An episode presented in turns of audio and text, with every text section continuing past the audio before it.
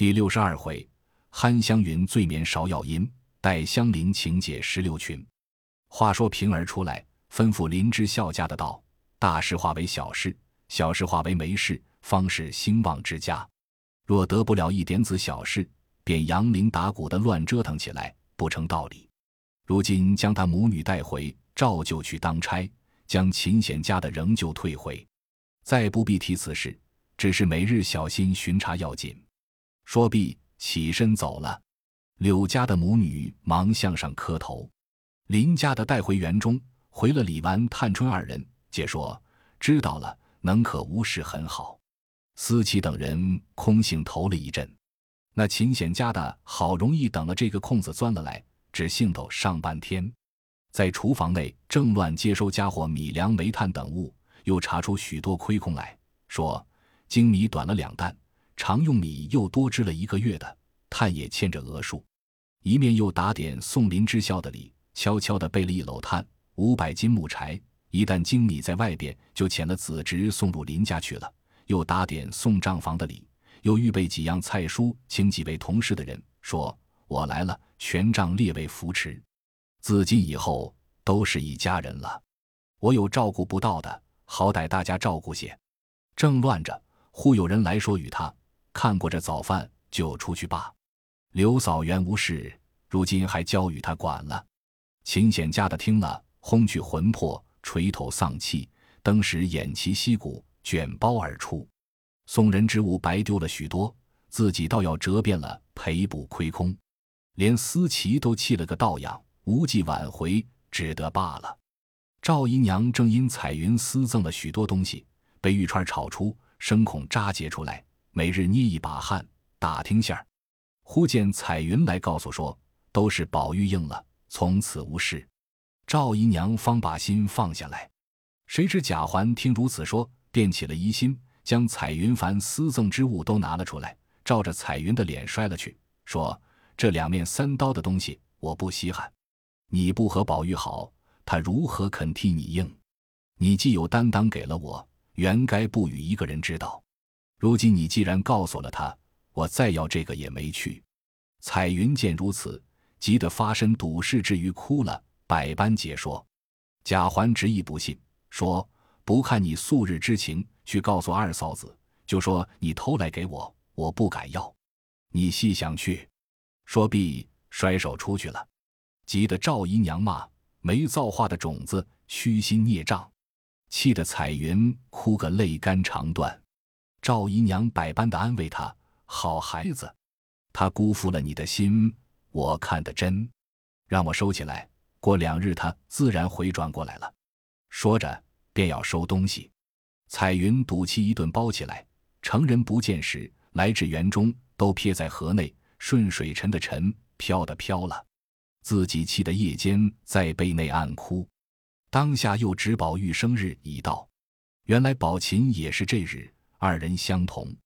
因王夫人不在家，也不曾像往年热闹，只有张道士送了四样礼，换的记名符，还有几处僧尼庙的和尚姑子送了贡尖儿，并寿星、纸马、梳头，并本命星官、值年太岁、周年换的锁儿。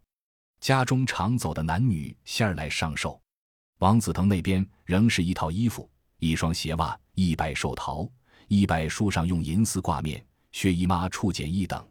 其余家中人，尤氏仍是一双鞋袜，凤姐是一个工制四面和合荷包，里面装一个金寿星、一件波斯国所制玩器。各庙中遣人去放堂舍钱，又另有宝琴之礼，不能背数。姊妹中皆随便，或有一扇的，或有一字的，或有一画的，或有一诗，聊赋应景而已。这日宝玉清晨起来，梳洗已毕，官带出来，之前庭院中已有李贵等四五个人在那里设下天地香烛。宝玉住了香，行毕礼，奠茶焚纸后，便至宁府中宗祠、祖先堂两处行毕礼，出至月台上，又朝上摇拜过贾母、贾政、王夫人等。一顺到尤氏上房行过礼，坐了一回，方回荣府。先至薛姨妈处，薛姨妈再三拉着，然后又遇见薛科，让一回，方进园来。晴雯、麝月二人跟随，小丫头夹着簪子，从里室起，一一挨着，常的房中道过，复出二门，至李、赵、张、王四个奶妈家让了一回，方进来。虽众人要行礼，也不曾受。回至房中，袭人等只都来说一声就是了。王夫人有言，不令年轻人受礼，恐折了福寿，故皆不磕头。歇一时，贾环、贾兰等来了，袭人连忙拉住，坐了一坐便去了。宝玉笑说：“走乏了。”便歪在床上，方吃了半盏茶，只听外面叽叽呱呱，一群丫头笑了进来，原来是翠墨。小罗、翠缕、入画、邢秀烟的丫头转儿，并奶子抱着巧姐儿、彩鸾、秀鸾八九个人都抱着红毡，笑着走来说：“拜寿的挤破了门了，快拿面来，我们吃。”刚进来时，探春、湘云、宝琴、秀烟、惜春也都来了。宝玉忙迎出来，笑说：“不敢启动，快预备好茶。”进入房中，不免推让一回。大家归坐，袭人等捧过茶来，才吃了一口。平儿也打扮的花枝招展的来了。宝玉忙迎出来，笑说：“我方才到凤姐姐门上回了进去，不能见我，又打发人进去让姐姐的。”平儿笑道：“我正打发你姐姐梳头，不得出来回你。后来听见又说让我，我那里尽当得起，所以特赶来磕头。”宝玉笑道：“我也尽当不起。”袭人早在外间安了座，让他坐。平儿便扶下去，宝玉作揖不迭。平儿便跪下去，宝玉也忙还跪下。袭人连忙搀起来，又下了一扶，宝玉又还了揖。袭人笑推宝玉：“你再作揖。”宝玉道：“已经完了，怎么又作揖？”袭人笑道：“这是他来给你拜寿，今儿也是他的生日，你也该给他拜寿。”宝玉听了。喜得忙坐下揖去，说：“原来今儿也是姐姐的方诞。”平儿还服不迭。湘云拉宝琴、秀烟说：“你们四个人对拜寿，直拜一天才是。”探春忙问：“原来邢妹妹也是今儿，我怎么就忘了？”忙命丫头去告诉二奶奶，赶着补了一分礼，与秦姑娘的一样，送到二姑娘屋里去。丫头答应着去了。秀烟见湘云直口说出来。少不得要到各房去让让，探春笑道：“倒有些意思。一年十二个月，月月有几个生日，人多了便这等巧，也有三个一日的，两个一日的。大年初一日也不白过，大姐姐占了去，怨不得她福大，生日比别人就占先。又是太祖太爷的生日，过了灯节，就是老太太和宝姐姐他们娘儿两个遇的巧。”三月初一日是太太，初九是琏二哥哥，二月没人。袭人道：“二月十二是林姑娘，怎么没人？就只不是咱家的人。”探春笑道：“我这个记性是怎么了？”宝玉笑指袭人道：“他和林妹妹是一日，所以他记得。”探春笑道：“原来你两个倒是一日，每年连头也不给我们磕一个。平儿的生日，我们也不知道。”这也是才知道，平儿笑道：“我们是那牌名上的人，生日也没拜寿的福，又没受礼的职分，可吵闹什么？可不悄悄的过去。今儿他又偏吵出来了。等姑娘们回房，我再行礼去罢。”探春笑道：“也不敢惊动，只是今儿倒要替你过个生日，我心里才过得去。”宝玉、湘云等一齐都说：“很是。”探春便吩咐了丫头去告诉他奶奶。就说我们大家说了，今儿一日不放平儿出去，我们也大家凑了分子过生日呢。丫头笑着去了，半日回来说：“二奶奶说了，多谢姑娘们给她脸，不知过生日给她些什么吃，只别忘了二奶奶，就不来续锅她了。”众人都笑了。探春因说道：“可巧今儿里头厨房不预备饭，一应下面弄菜都是外头收拾，咱们就凑了钱，叫柳家的来揽了去。”只在咱们里头收拾倒好，众人都说是急。探春一面遣人去问李纨、宝钗、黛玉，一面遣人去传柳家的进来，吩咐他内厨房中快收拾两桌酒席。柳家的不知何意，因说外厨房都预备了。探春笑道：“你原来不知道，今儿是平姑娘的华诞，外头预备的是上头的。这如今我们私下又凑了分子。”但为平姑娘预备两桌，请她。你只管捡新巧的菜蔬预备了来，开了账，我那里领钱。”柳家的笑道：“原来今日也是平姑娘的千秋，我竟不知道。”说着，便向平儿磕下头去，慌得平儿拉起他来。柳家的忙去预备酒席。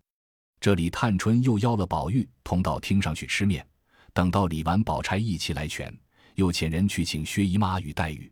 因天气和暖，黛玉之急见玉，故也来了。花团锦簇，挤了一厅的人。谁知薛科又送了金、扇、香、帛四色寿礼于宝玉，宝玉于是过去陪他吃面。两家皆置了寿酒，互相酬送，彼此同领。至午间。宝玉又陪薛科吃了两杯酒，宝钗带了宝琴过来与薛科行礼，把盏毕。宝钗因嘱薛科，家里的酒也不用送过那边去，这虚套尽可收了。你只请伙计们吃吧，我们和宝兄弟进去，还要带人去呢，也不能陪你了。薛科忙说：“姐姐兄弟只管请，只怕伙计们也就好来了。”宝玉忙又告过罪，方同他姊妹回来，一进角门。宝钗便命婆子将门锁上，把钥匙要了，自己拿着。宝玉忙说：“这一道门何必关？又没多的人走。况且姨娘、姐姐、妹妹都在里头，倘或家去取什么，岂不费事？”宝钗笑道：“小心没过余的。你瞧你们那边这几日七十八十，竟没有我们这边的人，可知是这门关的有功效了。若是开着，保不住那起人途顺脚。”抄近路从这里走，拦谁的事？不如锁了，连妈和我也近着些，大家别走。纵有了事，就赖不着这边的人了。宝玉笑道：“原来姐姐也知道我们那边近日丢了东西。”宝钗笑道：“你只知道玫瑰露和茯苓霜两件，乃因人而及物。若非因人，你连这两件还不知道呢。殊不知还有几件比这两件大的呢。”若以后刀灯不出来，是大家的造化；若刀灯出来，不知里头连累多少人呢。你也是不管事的人，我才告诉你。平儿是个明白人，我前儿也告诉了他，皆因他奶奶不在外头，所以使他明白了。若不犯出来，大家乐得丢开手；若犯出来，他心里已有稿子，自有头绪，就冤屈不着平人了。你只听我说，以后留神小心就是了。这话也不可对第二个人讲。说着，来到沁芳亭边，只见袭人、香菱、侍书、素云、晴雯、麝月、方官、藕官、蕊官等十来个人都在那里看鱼作耍。见他们来了，都说芍药栏里预备下了，快去上席吧。宝钗等随携了他们，同到芍药栏中红香圃三间小场厅内，连尤氏一请过来了，诸人都在那里，只没平儿。原来平儿出去。有赖林朱家送了礼来，连三接四，上中下三等家人来拜寿送礼的不少。平儿忙着打发赏钱道谢，一面又瑟瑟的回明凤姐。不过留下几样，也有不收的，也有收下即刻赏与人的。忙了一回，又直待凤姐吃过面，方换了衣裳往园里来。刚进了园，就有几个丫鬟来找他，一同到了红香圃中。只见颜开戴帽，入舍芙蓉。众人都笑，寿星全了。上面四座，定要让他四个人坐，四人皆不肯。薛姨妈说：“我老天拔地，又不合你们的群儿，我倒绝居的慌。不如我到厅上随便躺躺去倒好。我又吃不下什么去，又不大吃酒，这里让他们倒便宜。”尤氏等执意不从。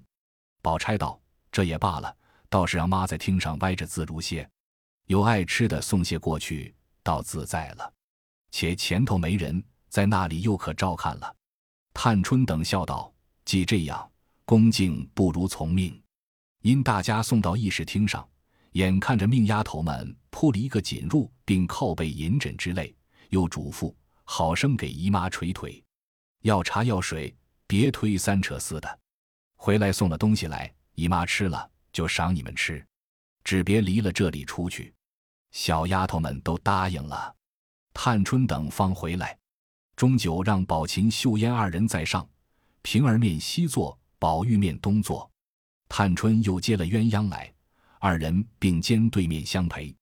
西边一桌，宝钗、黛玉、湘云、迎春、惜春、一面又拉了香菱、玉钏二人打横。三桌上，尤氏、李纨又拉了袭人、彩云陪坐。四桌上便是紫娟、莺儿、晴雯、小罗、思琪等人围坐。当下探春等还要把盏，宝琴等四人都说这一闹一日都做不成了。方才罢了，两个女仙儿要谈此上手。众人都说我们没人要听那些野话，你听上去说给姨太太解闷去罢。一面又将各色吃食捡了，命人送与薛姨妈去。宝玉便说雅座无趣，需要行令才好。众人有的说行这个令好，那个又说行那个令好。黛玉道：“依我说，拿了笔砚，将各色全都写了，粘成揪儿。”咱们抓出那个来，就是那个。众人都道妙，即命拿了一副笔砚花笺。香菱近日学了诗，又天天学写字，见了笔砚，便图不得，连忙起坐，说：“我写。”大家想了一回，共得了十来个，念着。香菱一一的写了，搓成揪儿，置在一个瓶中。探春便命平儿捡，平儿向内搅了一搅，用竹拈了一个出来。打开看时，上写着“设父”二字。宝钗笑道：“把个酒令的祖宗拈出来了。设父从古有的，如今失了传，这是后人钻的，比一切的令都难。这里头倒有一半是不会的，不如毁了，另拈一个雅俗共赏的。”探春笑道：“既念了出来，如何又毁？如今再念一个，若是雅俗的，便叫他们行去。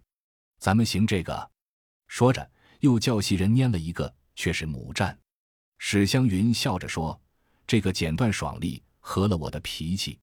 我不行这个设父，没得垂头丧气闷人，我只划拳去了。”探春道：“唯有他乱令，宝姐姐快罚他一盅。”宝钗不容分说，便灌了湘云一杯。探春道：“我吃一杯，我是令官，也不用宣，只听我分派，命取了令头令盆来。”从秦妹掷起，挨下掷去，对了点的二人设伏，宝琴一掷是个三，秀烟、宝玉等皆掷的不对，直到香菱方掷了个三。宝琴笑道：“只好室内生春，若说到外头去，可太没头绪了。”探春道：“自然，三次不中者罚一杯。你付他射。”宝琴想了一想，说了个老字。香菱原生于这岭。一时想不到，满是满席都不见有与“老”字相连的成语。湘云先听了，便也乱看，忽见门斗上贴着“红香圃”三个字，便知宝琴赋的是无不如老圃的“圃”字。见香菱射不着，众人击鼓又催，便悄悄地拉香菱，叫他说要字。黛玉偏看见了，说：“快罚他！”又在那里思想传递呢，哄得众人都知道了。忙又罚了一杯，恨得湘云拿筷子敲黛玉的手，于是罚了香菱一杯。下则宝钗和探春对了点子，探春便设了一个人字。宝钗笑道：“这个人字犯得很。”探春笑道：“添一字，两设一副，也不犯了。”说着，便又说了个窗字。宝钗一想，因见席上有鸡，便附着他是用鸡窗记人二点了。因附了个十字，探春知他附着用了鸡七鱼十的点，二人一笑，各饮一口门杯。湘云等不得，早和宝玉三五乱叫，划起拳来。那边尤氏和鸳鸯隔着席，也七八乱叫划起来。平儿袭人也做了一对花拳。叮叮，只听得腕上的镯子响。一时湘云赢了宝玉，献九底九面。湘云便说。九面要一句古文，一句旧诗，一句古牌名，一句曲牌名，还要一句实现书上的话，共总凑成一句话。九底要官人士的果菜名。众人听了，都笑说：“唯有他的令也比人唠叨，倒也有意思。”便催宝玉快说。宝玉笑道：“谁说过这个？也等想一想。”黛玉便道：“你多喝一盅，我替你说。”宝玉真个喝了酒。听黛玉说道：“落霞与孤鹜齐飞，风急江天过雁哀。却是一只折足雁，叫得人久回肠。这是鸿雁来宾。”说的大家笑了，说这一串子倒有些意思。黛玉又拈了一个针让，说酒底道：“贞子非官阁院贞，何来万户捣一生？”另完，鸳鸯袭人等皆说的是一句俗语，都带了个寿字的，不能多赘。大家轮流乱划了一阵。这上面湘云又和宝琴对了手，李纨和秀烟对了点子，李纨便设了一个瓢字，秀烟便附了一个绿字。二人会意，各饮一口。湘云的拳却输了，请酒面酒底。宝琴笑道：“请君入瓮。”大家笑起来，说：“这个点用得当。”湘云便说道：“奔腾而澎湃，江间波浪兼天涌，需要铁索揽孤舟。既遇着一江风，不宜出行。”说的众人都笑了，说：“好个周断了肠子的，怪到他出这个令，故意惹人笑。”又听他说酒底，湘云吃了酒，捡了一块鸭肉虾口，忽见碗内有半个鸭头，遂捡了出来吃脑子。众人催他别只顾吃，到底快说了。湘云便用柱子举着，说道：“这丫头不是那丫头，头上那套桂花油。”众人越发笑起来。引得晴雯、小罗、婴儿等一干人都走过来说：“云姑娘会开仙儿，拿着我们取笑，快罚一杯才罢。”怎见得我们就该擦桂花油的？倒的每人给一瓶子桂花油擦擦。黛玉笑道：“他倒有心给你们一瓶子油，又怕挂误着打切道官司。”众人不理论，宝玉却明白，忙低了头。彩云有心病，不觉得红了脸。宝钗忙暗暗的瞅了黛玉一眼。黛玉自悔失言，原是去宝玉的，就忘了去着彩云。自悔不及，忙一顿行令，划拳岔开了。底下宝玉可巧和宝钗对了点子，宝钗附了一个“宝”字。宝玉想了一想，便知是宝钗做戏，指自己所陪通灵玉而有，便笑道：“姐姐拿我做哑穴，我却射着了。说出来，姐姐别恼，就是姐姐的会，钗字就是了。”众人道：“怎么解？”宝玉道：“他说宝，底下自然是玉了。”我射钗字，旧诗曾有敲断玉钗红烛冷，岂不射着了？湘云说道：“这用实事，却使不得，两个人都该罚。”湘菱忙道：“不止实事，这也有出处。”湘云道：“宝玉二字并无出处，不过是春联上或有之，诗书记载并无，算不得。”湘菱道：“前日我读岑家州五言律，现有一句说此香多宝玉。”怎么你倒忘了？后来又读李义山七言绝句，又有一句“宝钗无日不生辰”，我还笑说他两个名字都原来在唐诗上呢。众人笑道：“这可问住了，快罚一杯。”湘云无语，只得饮了。大家又该对点的对点，划拳的划拳。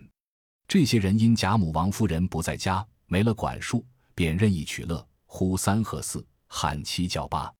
满厅中红飞翠舞，玉动珠摇，真是十分热闹。玩了一回，大家方起席，散了一散，倏然不见了湘云，只当他外头自便就来。谁知越等越没了影响，使人各处去找，那里找得着？接着林之孝家的同着几个老婆子来，生恐有正事呼唤，二者恐丫鬟们年轻，成王夫人不在家，不服探春等约束，自意痛饮，失了体统。故来请问有事无事？探春见他们来了，便知其意，忙笑道：“你们又不放心来查我们来了。我们没有多吃酒，不过是大家玩笑，将酒做个引子。妈妈们别担心。”李纨、尤氏都也笑说：“你们歇着去罢，我们也不敢叫他们多吃了。”林之孝家的等人笑说：“我们知道，连老太太叫姑娘们吃酒，姑娘们还不肯吃。”何况太太们不在家，自然玩罢了。我们怕有事来打听打听。二则天长了，姑娘们玩一回子，还该点补些小事儿。素日又不大吃杂东西，如今吃一两杯酒，若不多吃些东西，怕受伤。探春笑道：“妈妈们说的是，我们也正要吃呢。因回头命取点心来。”两帮丫鬟们答应了，忙去传点心。探春又笑让。你们歇着去罢，或是姨妈那里说话去。我们即刻打发人送酒，你们吃去。”林之孝家的等人笑回，不敢领了，又站了一回，方退了出去。平儿摸着脸笑道：“我的脸都热了，也不好意思见他们。”依我说：“竟收了吧，别惹他们再来，倒没意思了。”探春笑道：“不相干，横竖咱们不认真喝酒就罢了。”正说着，只见一个小丫头笑嘻嘻的走来说：“姑娘们快瞧云姑娘去，吃醉了图凉快。”在山子后头一块青板石凳上睡着了，众人听说，都笑道：“快别吵嚷！”说着，都走来看时，果见湘云卧于山石僻处一个石凳子上，夜惊香梦沉酣，四面芍药花飞了一身，满头脸衣襟上皆是红香散乱，手中的扇子在地下也半被落花埋了，一群蜂蝶闹嚷嚷的围着他。又用胶帕包了一包芍药花瓣枕着，众人看了又是爱又是笑，忙上来推换晚服。湘云口内犹作睡语说酒令，叽叽嘟嘟说道：“全香儿酒烈，玉碗盛来琥珀光，只饮到眉梢月上，醉扶归，却为一会亲友。”众人笑推他说道：“快醒醒儿，吃饭去，这朝凳上还睡出病来呢。”湘云慢起秋波，见了众人。又低头看了一看自己，方知醉了。原是来纳凉毕竟的，不觉得因多罚了两杯酒，娇鸟不胜，便睡着了。心中反觉自愧，连忙起身，札正着同人来至红香圃中，用过水，又吃了两盏酽茶。探春忙命将醒酒时拿来，给他衔在口内，一时又命他喝了一些酸汤，方才觉得好了些。当下又选了几样果菜与凤姐送去。凤姐儿也送了几样来，宝钗等吃过点心，大家也有做的，也有立的，也有在外观花的，也有扶栏观鱼的，各自取便，说笑不一。探春便和宝琴下棋，宝钗绣烟观菊，林黛玉和宝玉在一簇花下叽叽哝哝，不知说些什么。只见林之孝家的和一群女人带了一个媳妇进来，那媳妇愁眉苦脸，也不敢进厅，只到了阶下。便朝上跪了，碰头有声。探春因一块棋受了敌，算来算去，总得了两个眼，便折了关着，两眼只瞅着棋屏，一只手却伸在盒内，只管抓弄棋子作响。林之孝家的站了半天，因回头要查时，才看见，问什么事。林之孝家的便指那媳妇说：“这是四姑娘屋里小丫头彩儿的娘，现是园内伺候的人，嘴很不好。”才是我听见了，问着他，他说的话也不敢回姑娘，竟要撵出去才是。探春道：“怎么不回大奶奶？”林之孝家的道：“方才大奶奶都往厅上姨太太出去了，顶头看见我已回明白了，叫回姑娘来。”探春道：“怎么不回二奶奶？”平儿道：“不回去也罢，我回去说一声就是了。既这么着，就撵出他去，等太太来了再回定夺。”说毕。仍又下棋，这林之孝家的带了那人出去不提。黛玉和宝玉二人站在花下，遥遥之意。黛玉便说道：“你家三丫头倒是个乖人，虽然叫她管些事，倒也一步儿不肯多走。差不多的人就早做起微服来了。”宝玉道：“你不知道呢，你病着时，他干了好几件事，这园子也分了人管。”如今多掐一草也不能了，又捐了几件事，单拿我和凤姐姐做法子进别人，最是心里有算计的人，岂止乖而已。黛玉道：“要这样才好，咱们家里也太花费了。我虽不管事，心里每常闲了，替你们一算计，出的多，进的少。如今若不省俭，必致后手不接。”宝玉笑道：“凭他怎么后手不接，也短不了咱们两个人的。”黛玉听了，转身就往厅上寻宝钗说笑去了。宝玉正欲走时，只见袭人走来，手内捧着一个小连环洋漆茶盘，里面可是放着两盅新茶。因问他往那去了？我见你两个半日没吃茶，巴巴的倒了两盅来，他又走了。宝玉道：“那不是他，你给他送去。”说着，自拿了一盅，袭人便送了那盅去。偏和宝钗在一处，只得一盅茶，便说：“那位渴了，那位先接了，我再倒去。”宝钗笑道：“我却不渴，只要一口漱一漱就够了。”说着，先拿起来喝了一口，剩了半杯，递在黛玉手内。袭人笑说：“我再倒去。”黛玉笑道：“你知道我这病，大夫不许多吃茶，这半盅尽够了，难为你想得到。”说必饮干，将杯放下。袭人又来接宝玉的。宝玉因问：“这半日没见方官，他在那里呢？”袭人四顾一瞧，说：“才在这里几个人斗草的，这会子不见了。”宝玉听说，便忙回至房中，果见方官面相里睡在床上。宝玉推他说道：“快别睡觉，咱们外头玩儿去，一会儿好吃饭的。”方官道：“你们吃酒不理我，叫我闷了半日，可不来睡觉罢了。”宝玉拉了他起来，笑道。咱们晚上家里再吃，回来我叫袭人姐姐带了你桌上吃饭，何如？方官道：“偶官、蕊官都不上去，但我在那里也不好，我也不惯吃那个面条子，早饭也没好生吃，才刚饿了。我已告诉了刘嫂子，先给我做碗汤，盛半碗精米饭送来，我这里吃了就完事。若是晚上吃酒，不许叫人管着我，我要尽力吃够了才罢。我先在家里。”吃二三斤好会泉酒呢，如今学了这劳什子，他们说怕坏嗓子，这几年也没闻见。趁今儿我是要开斋了。宝玉道：“这个容易。”说着，只见柳家的国浅的人送了一个盒子来。小燕接着揭开，里面是一碗虾丸鸡皮汤，又是一碗酒酿清蒸鸭子，一碟腌的胭脂鹅脯，还有一碟四个奶油松瓤卷酥。并一大碗热腾腾、碧莹莹蒸的绿旗香稻精米饭，小燕放在案上，走去拿了小菜并碗珠过来，拨了一碗饭。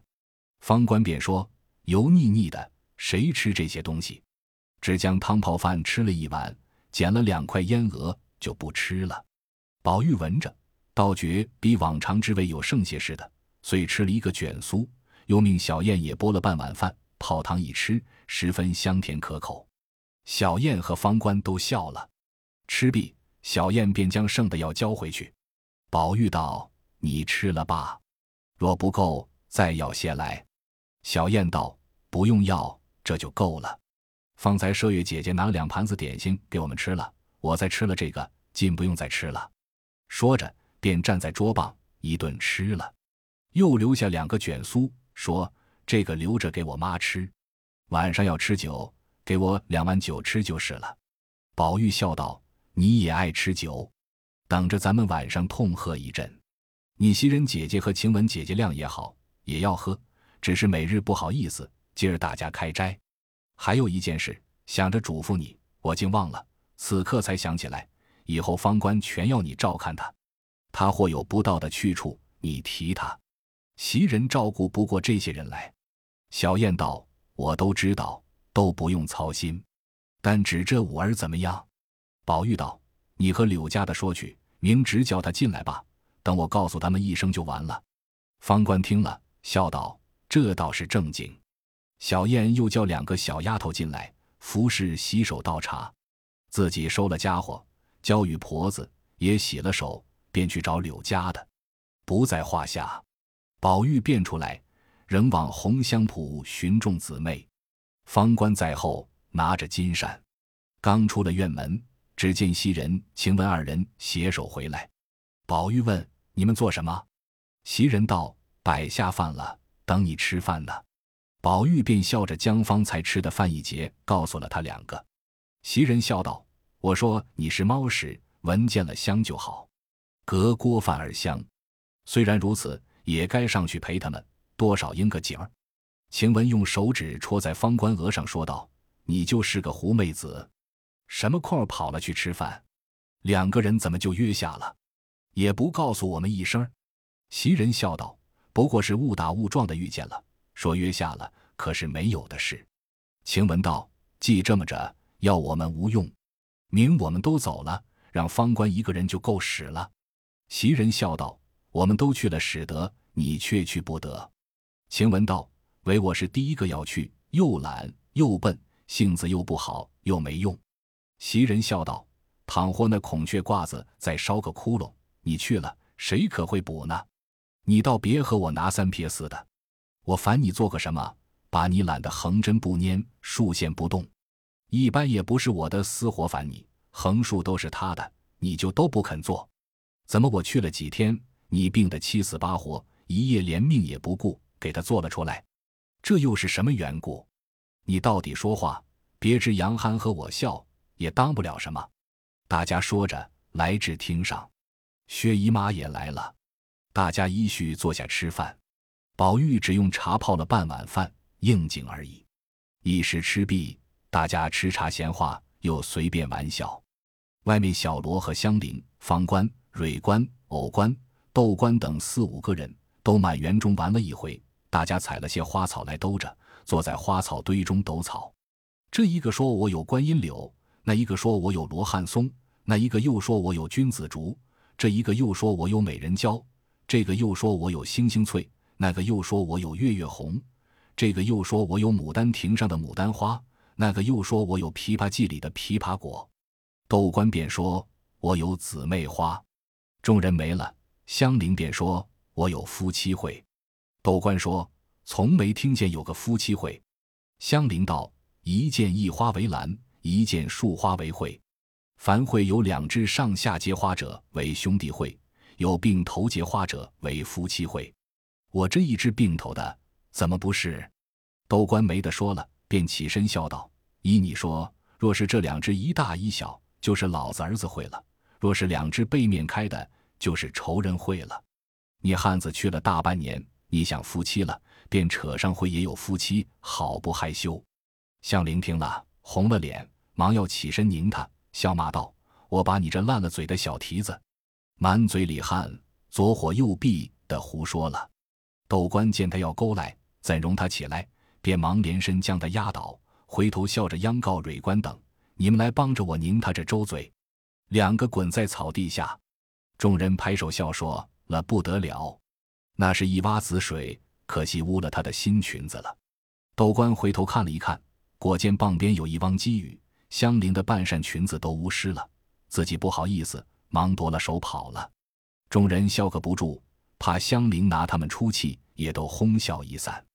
香菱起身，低头一瞧，那裙上有滴滴点点流下绿水来，正恨骂不绝。可乔宝玉见他们斗草，也寻了些花草来凑喜。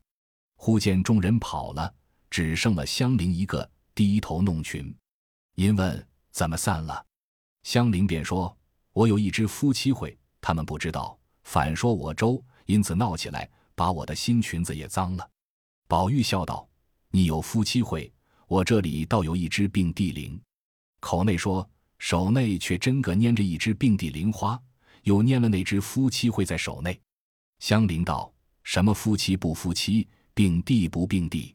你瞧瞧这裙子。”宝玉方低头一瞧。便哎呀了一声，说：“怎么就拖在泥里了？可惜这石榴红绫最不惊人。”香菱道：“这是乔琴姑娘带了来的，姑娘做了一条，我做了一条，今儿才上身。”宝玉跌脚叹道：“若你们家一日糟蹋这一百件，也不知什么。只是头一件，既系秦姑娘带来的，你和宝姐姐每人才一件，她的尚好，你的先脏了，岂不辜负她的心？”二则姨妈老人家嘴碎，饶这么样。我还听见常说你们不知过日子，只会糟蹋东西，不知惜福呢。这叫姨妈看见了，又说一个不轻。香菱听了这话，却碰在心坎上，反倒喜欢起来，阴笑道：“就是这话了。我虽有几条新裙子，都不和这一样的。若有一样的，赶着换了也就好了。过后再说。”宝玉道：“你快休动。”只站着方好，不然连小衣儿、西裤、鞋面都要脱脏了。